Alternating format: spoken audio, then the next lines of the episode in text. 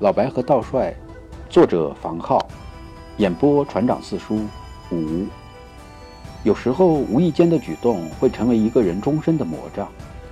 这次来追捕我的人叫林腾云，那时我并不知道会在以后与他重逢。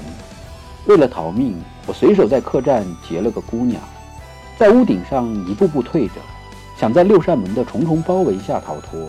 林腾云向人质和我各丢出一镖，我猜他为了抓我已经不惜一切代价，但他似乎没有想到我会出手救人质，有一瞬间的失神。我趁他失神的片刻，推了一把人质，终于逃之夭夭。我没有逃远，我还要去找人，去找楚留香当面问个清楚。其实有许多事没必要问，问得越多，烦恼就越多。但你还是忍不住问，忍不住想，仿佛只要问了、想了，就能证明自己曾经活过。我在不远的旷野里，再一次见到了楚留香。他依然穿着那身月白色的衣服，酒壶是金色的，月光洒下来，一滴滴落在酒壶中。道门的大佬都在他的周围，正坐地分赃。我身后跟着大片的六扇门捕快，林腾云抓不到我，抓了这些人也是好的。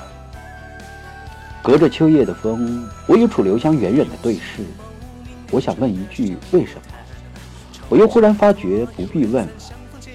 道门的大佬听到动静，当然要逃，被楚留香来去纵横，一一拦了下来。我看着那抹白衣，想起楚留香曾经开玩笑的一句话：“虽然我是个道帅，但我真的希望手底下能少几个兵。”如果说我只是想在江湖上留个侠名，楚留香这一辈子都会在江湖上飘。他有除不尽的贼，遇不完的朋友与红颜。还有喝不完的酒，所以这是一个局。楚留香借我那本书，将这群老儿一网打尽。我忽然觉得有些无聊。我逃了几百里路，鞋子都跑掉了，只为来问楚留香一个答案。